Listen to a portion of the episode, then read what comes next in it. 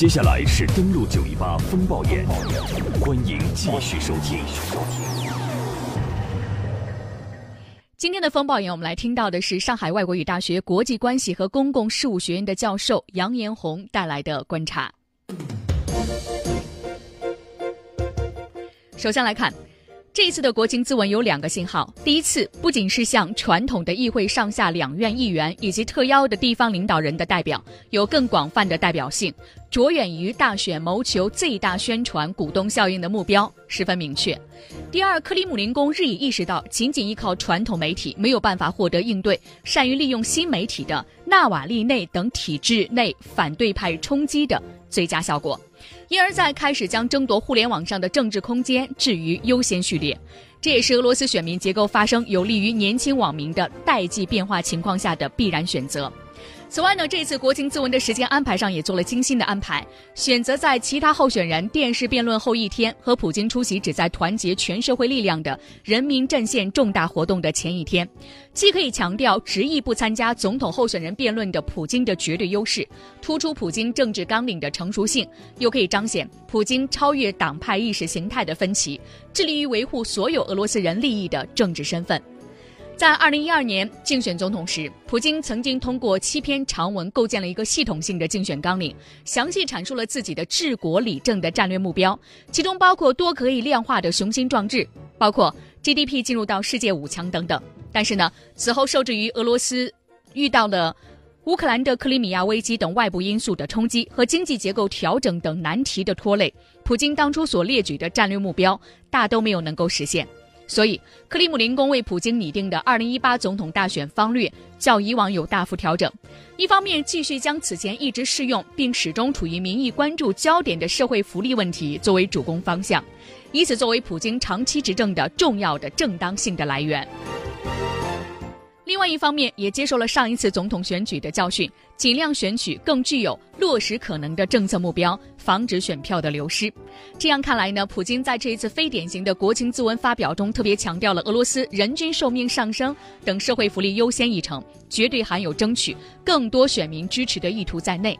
毕竟呢，克里米连呃克里米亚呢，在所谓的回归等政治光环催生的居高不下的支持率的衬托下，获得高于二零一二年的得票率，以更大的绝对优势，第一轮就拿下大选，进入到普京四点零周期，是普京及其团队争取的必须的最优结果。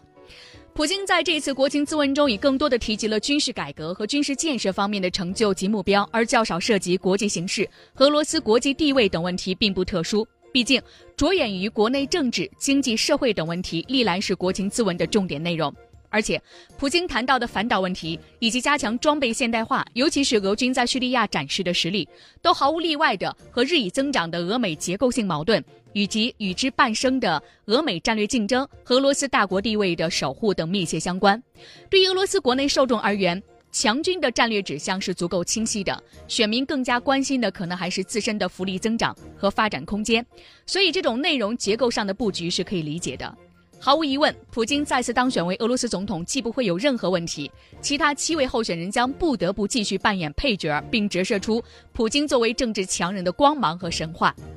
但能否实现普京的投票率和得票率双双超过百分之七十的高位目标，仍然有很多不确定性的因素。建立在稳定与秩序基础上的增长和福利，既是本次国情咨文的关键词，也是普京四点零的着力方向。从即将结束的普京第三个总统任期的各项指标，以及克里姆林宫此次总统大选的处置方略来看，俄罗斯走向何方这个历史性的命题仍将存续，并表现出新的时代特征。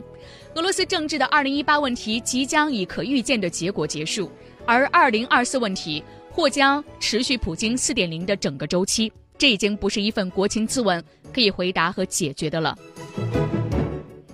确实如此，在登陆九一八的节目当中，我们最近呢对于欧洲国家在二零一六年的美国的大选都做了介绍。在整个大选期间呢，这些候选人开始利用新媒体来造势。但是对于俄罗斯这样一个特殊的国家，从当时冷战的两极化的强国走到现在，俄罗斯将会走向何方？这是普京要着力解决的问题。普京当初也说呢，他会用二十年的时间让俄罗斯再次强大，所以接下来的总统任期对于他是否能够实现当初的承诺至关重要。